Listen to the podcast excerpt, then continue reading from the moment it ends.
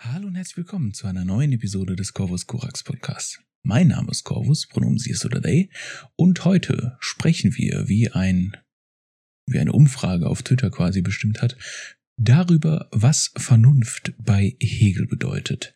Zur Auswahl standen äh, Fetisch, Libido und Vernunft bei Hegel und überraschenderweise hat tatsächlich Hegel gewonnen. Hätte ich nicht erwartet, um ehrlich zu sein. Aber es schadet sicher nichts, auch mal hier einen Blick in Hegel zu werfen und ein vielleicht besseres Verständnis für Hegel zu bekommen. Vor allem, damit ich auch nicht mehr immer wenn ich irgendwas mit Hegel poste, äh, Kommentare bekomme, dass man ihn nicht versteht oder Kommentare, deren Witz darauf besteht, dass man ihn nicht versteht. Denn, um ehrlich zu sein, nach den paar tausend Mal, wo man sowas liest, finde ich das nicht mehr lustig. Vor allem, weil die gefühlt die meisten Leute, die das machen, nie versucht haben, Hegel zu verstehen. Und naja, man greift halt das Meme auf, und setzt es, äh, wird es, lässt es damit quasi Realität werden lassen und gibt einfach Hegel auf. Was ich schade finde, weil, wie ich heute versuchen werde zu zeigen, es doch einiges Interessantes bei Hegel gibt. Und es wird auch nicht allzu lange dauern. Deswegen lehnt euch zurück und wir gehen ganz geschmeidig quasi als Einführung den Begriff der Vernunft bei Hegel durch. So. Das ist die zweite Aufnahme, die ich damit mache. Die erste, da habe ich aufgenommen und das hat mich dann geärgert, weil die Soundqualität war schrecklich. Ich habe das Mikro falsch eingestellt gehabt. Egal, hoffen wir, dass es diesmal besser ist. Also, fangen wir damit an, ein Missverständnis aus dem Weg zu räumen, beziehungsweise das ist eigentlich das Hauptsächliche, worum es heute gehen wird. Hegel etwas verständlicher machen und Missverständnis aus, äh, Missverständnis aus der Welt räumen.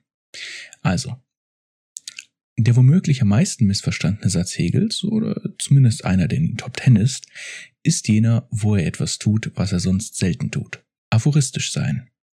Wo man sonst die Bücher von Anfang bis Ende durcharbeiten muss, das ist auch das, worum es zum Beispiel in dem Beispiel äh, der Knospe und der Blume im Vorwort der Phänomenologie geht, um die Konklusion begreifen zu können, versucht Hegel im Vorwort zur Philosophie des Rechts seine Philosophie in einem Satz zusammenzufassen. Was vernünftig ist, das ist wirklich, und was wirklich ist, das ist vernünftig. Die meisten lesen diesen Satz als Rationalisierung des Status quo. Dabei soll es im Rahmen des spekulativen Denkens auf die Identität und Differenz zwischen Vernunft und Wirklichkeit gehen. Sie soll unterstrichen werden. Um den Satz jedoch zu verstehen, muss man zuerst verstehen, wie Hegel Vernunft und Wirklichkeit verwendet. Immerhin sind das die zwei wichtigsten Begriffe in diesem Satz. Um diesen beiden Begriffen eine distinkte Bedeutung zu geben, unterscheidet Hegel zwischen Vernunft und Verstehen und zwischen Wirklichkeit, Realität und Existenz. Es sind Begriffe, die wir im Alltag gerne mal durcheinander werfen. Aber es macht durchaus Sinn zu unterscheiden. Und warum, werden wir gleich sehen. Die Wirklichkeit ist das Ergebnis unserer Konzeptualisierung der externalen Realität. Vernunft ist also der Vermittler zwischen Realität und Wirklichkeit. Was aber ist Vernunft? Es ist nicht einfach eine Denk- oder Deduktionsfähigkeit, sondern die Fähigkeit, Kontradiktion zu internalisieren. Und hier als kleine Anmerkung, ich werde Kontradiktion sagen, anstatt Widerspruch, weil ich Kontradiktion ästhetisch ansprechender finde. Äh, aber nur damit man es weiß, Kontradiktion ist ein etwas äh, latinisierteres Wort für Widerspruch. Wobei es immer noch Deutsch ist. Das Verstehen versucht die Kontradiktion zu vermeiden, versucht alles in klare Ja- und Nein-Antworten einzuteilen und schmeißt alle Fragen, die zu einer Kontradiktion führen oder bei ihr ankommen könnten, direkt aus dem Fenster. Hier äh, könnte man sich eventuell quasi an die letzte Episode zum Anti-Ödipus erinnern. Ja, der Ödipus, der immer Ja-Nein verlangt, der Mann-Frau wissen will, tot, lebendig, alt, jung und so weiter. Seine Verstandesfigur. Deswegen würde ich auch Deleuze und Guattari näher an Hegel äh, setzen, als die beiden es vielleicht getan hätten.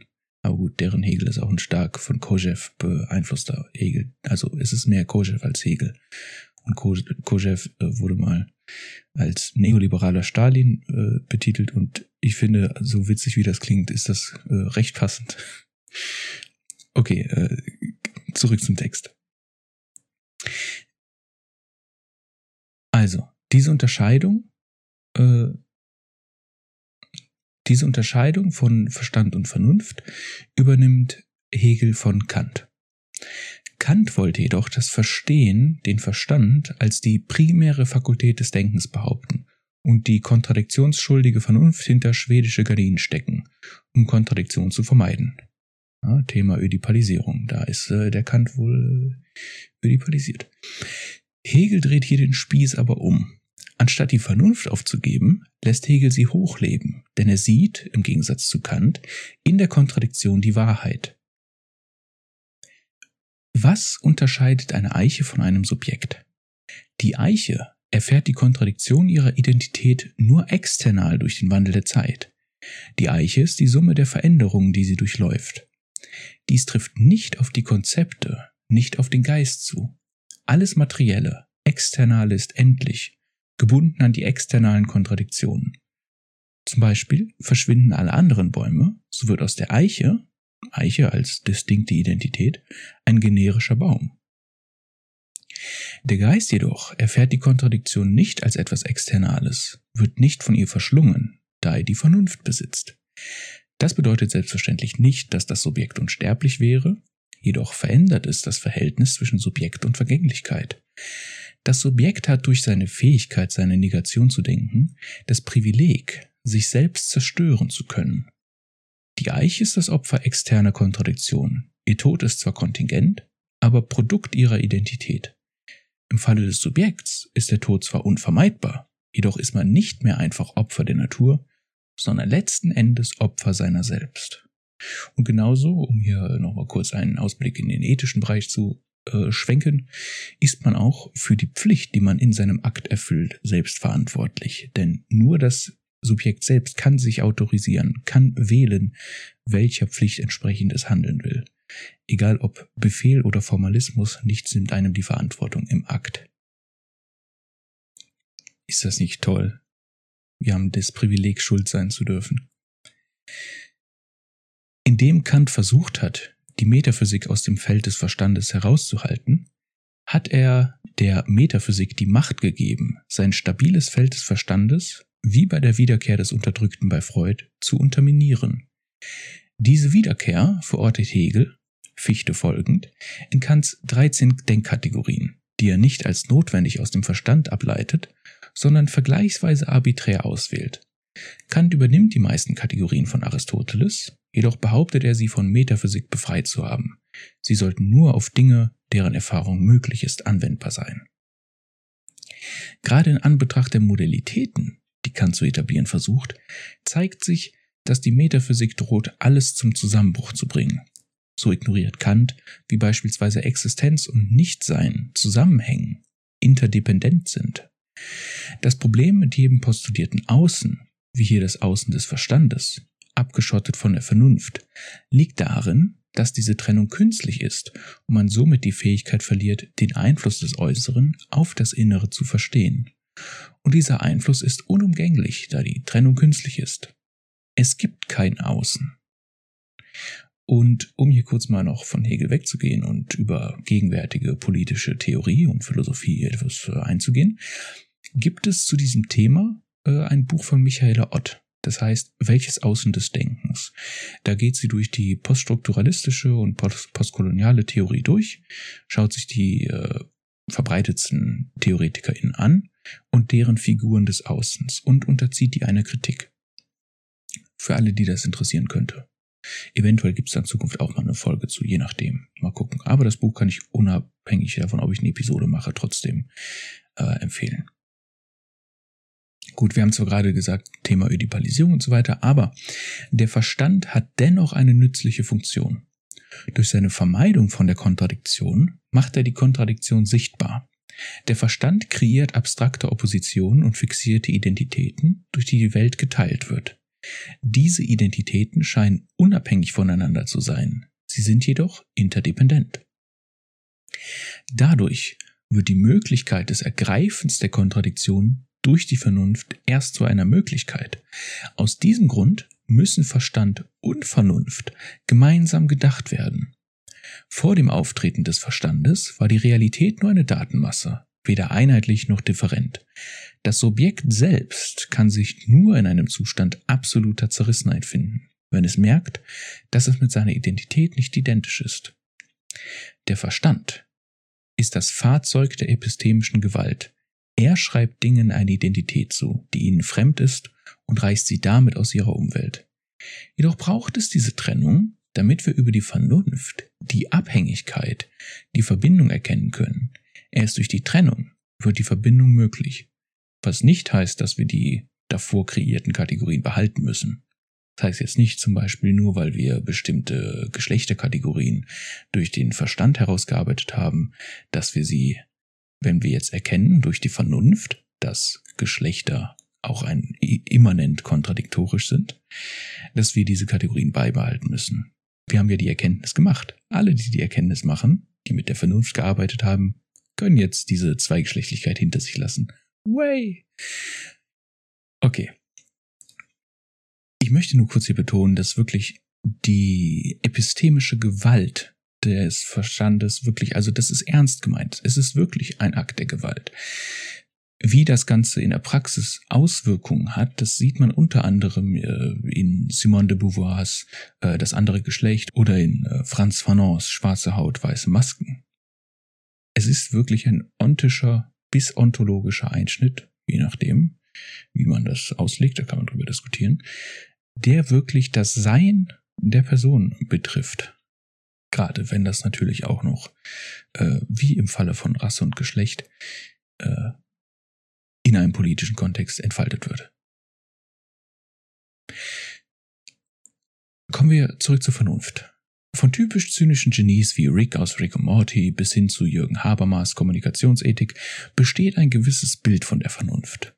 Wer vernünftig ist, der ist abgekapselt, opposit zur Emotion, opposit zum Begehren. Aus diesem Grund mag es überraschend sein, wenn man sieht, dass Hegel in seinem Kapitel über die Vernunft in der Phänomenologie des Geistes damit anfängt zu beschreiben, dass Geist und Materie eben nicht voneinander getrennt, sondern identisch sind. Unsere Vernunft erlaubt es uns zu verstehen, wie unser Begehren, unsere singuläre Perspektive dazu beiträgt, wie wir die Welt feststellen und begreifen. Erst durch den Schritt vom Selbstbewusstsein hin zur Vernunft begreifen wir, dass es keine reine Welt gibt, die außerhalb unserer Erfahrung liegt. Durch die Vernunft wird das Subjekt in die Welt, die es wahrnimmt, involviert. Im Verlaufe des Kapitels kontrastiert Hegel zwei verschiedene Herangehensweisen an das Begehren. Die erste ist die Tugend. Und äh, ich werde jetzt diese Unterteilung machen. Also die erste ist die Tugend, die zweite ist der äh, Weltlauf, behaltet mal im Hinterkopf, dass man das auch als äh, oder behaltet dich, ohne jetzt noch groß darauf einzugehen, das kann man auch noch in andere moralische oder ethische Debatten übertragen. Also, die erste ist die Tugend. Die Tugend ist ein Aufruf zum Opfern oder zum Opfer im Anbetracht des Begehrens. Das Individuum soll sich für das gemeine Gut opfern. Jedoch läuft dieses Opfer darauf hinaus, dass man sich nicht mehr für das Gemeingut, sondern für die Tugend opfert, was wiederum der Tugend zuwiderläuft. Die Tugend will das Gute ohne den Umweg durch das Individuum. Und egal wie viel ich als Individuum opfere, es wird nie gut genug sein für die Tugend, da ich immer als Individuum opfer. Das ist quasi das, was wir im Alltag als idealistisch verstehen. Die Tugend kann nicht tugendhaft bleiben, ohne die Tugend zu zerstören man kennt diese Kritik zum Beispiel an Fridays for Future, wenn es dann heißt, diese ganzen Jugendlichen, die achten auch nicht auf ihre, äh, ihren Umweltabdruck und so weiter und so fort. Aber selbst wenn sie das tun würden, sie sind nicht diejenigen, die in einer Position sind, wo sie genug bewirken könnten, dass wirklich die Klimakrise etwas abgeschwächt bis vielleicht, je nachdem, wie man verhindern, verstehen will, verhindern kann wie man die Umwelt wieder in eine bessere Richtung lenken will für alle Lebewesen in ihr und so weiter und so fort. Sie sind nicht in dieser Position und ein bisschen anders einkaufen wird daran auch nichts ändern. Außer, dass sie an den eigenen Werten sozusagen zugrunde gehen würden, weil die Werte von ihnen mehr verlangen, als sie in ihrer Rolle als Individuum können. Deswegen ist es gut, wenn sie sich organisieren. Es wäre besser, wenn sie sich auf eine andere Art und Weise vielleicht organisieren würden, die etwas effektiver wäre, aber ein anderes Thema. Die andere Herangehensweise ist der Weltlauf. Das Individuum glaubt aus reinem Eigeninteresse zu handeln, wobei es meint, das Universelle zu ignorieren. Dabei kann das Individuum jedoch nicht im Eigeninteresse agieren, ohne im Namen des Universellen zu handeln. Das ist übrigens auch etwas, was, äh, was Hegel in der List der Vernunft ausdrückt, was häufig komplett falsch verstanden wird. Leute denken, dass List der Vernunft heißt, dass die Geschichte die Individuen wie eine, äh, wie Marionetten steuert hin zu einem Ziel des Fortschritts und so weiter. Alles Schwachsinn. Die List der Vernunft ist eigentlich genau umgekehrt, aber das ist jetzt nicht so wichtig. Also, das Begehren des Subjekts entfremdet das Subjekt von sich selbst und produziert dabei eine unbewusste Verbindung zum Öffentlichen. Nehmen wir ein Beispiel. Ich sage jetzt aus rein egoistischen Gründen, ich will ein Geschäft eröffnen, um reich zu werden. Ich habe jetzt nicht das größte Startkapital und so weiter und so fort, also gehen wir davon aus, es wird ein kleines Geschäft. Ich stelle maximal ein bis zwei Leute an. Ich selbst arbeite viel im Geschäft. Ich bin die erste Person, die morgens kommt, die letzte, die abends geht. Ich bin am Wochenende mit Papierkram beschäftigt und so weiter und so fort. Ich werde weder reich, äh, noch habe ich ein Luxusleben, aber dafür arbeite ich mir den Arsch auf. Ich arbeite mir den Arsch auf, während ich in meinem Wunsch nach Reichtum einen Raum schaffe, in dem Menschen aufeinandertreffen. Das heißt also, in meinem egoistischen Handeln äh, trete ich automatisch in Verbindung mit dem Universellen, mit dem Öffentlichen. Solange das Subjekt ein Begehren hat, wird es mit einer anderen Version seiner selbst konfrontiert. Meine Vorstellung vom reichen, entspannten Leben gegen das geplagte Leben mit einem kleinen, was weiß ich, mit einer kleinen Pommesbude oder so. Um ein anderes Beispiel zu nehmen und um zu zeigen, was die Vernunft hier kann. Ähm, wir können uns gut vorstellen, dass wir eine Lotterie gewinnen. Wir können uns vorstellen, was wir mit dem Geld machen und so weiter und so fort.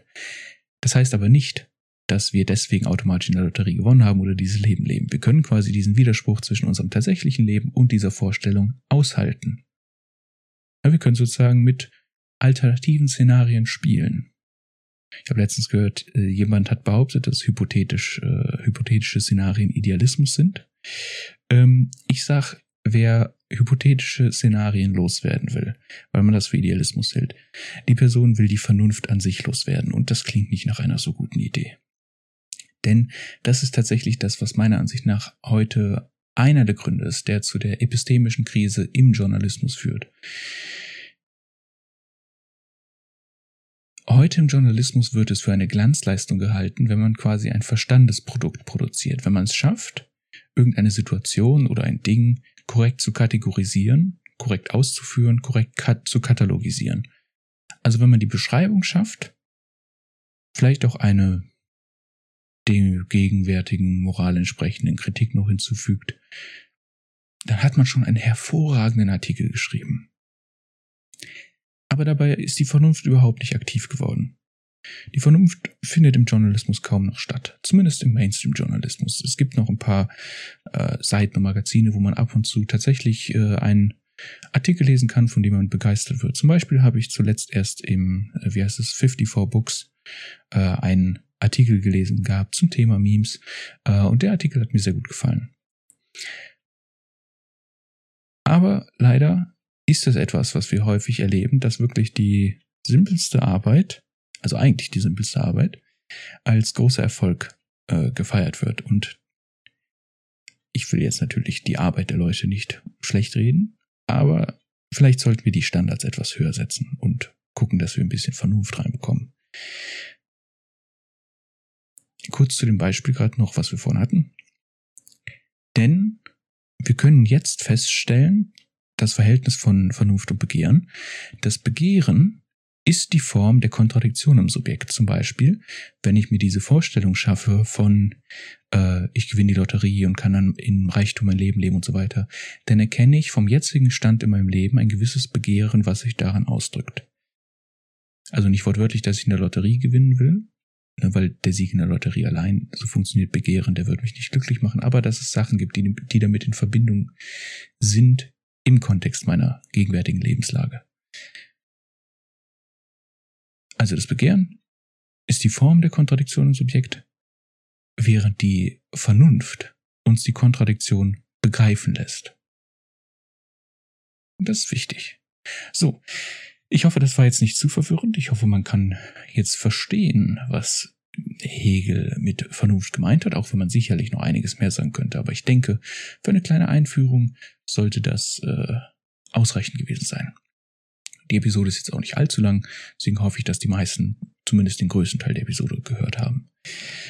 Äh, ich hoffe, es hat euch gefallen und ähm, ja, wir hören uns beim nächsten Mal wieder zum Anti-Ödipus. Wenn ihr den Podcast unterstützen wollt, dann guckt in die Beschreibung, da gibt es Links zu Social Media, auch ein Link zu Patreon, wenn ihr den Podcast bzw. mich finanziell ein wenig unterstützen wollt. Ansonsten könnt ihr gerne ein, eine Bewertung da lassen, ob es jetzt ein Like ist oder eine Sternebewertung, hängt von der Website ab, genauso wie einen Kommentar. Es ist mir primär egal, was für ein Kommentar es ist, es kann auch blub sein. Äh, jede Interaktion ist für den Algorithmus gut. Nichtsdestotrotz würde ich mich natürlich über einen ausführlicheren Kommentar sehr freuen.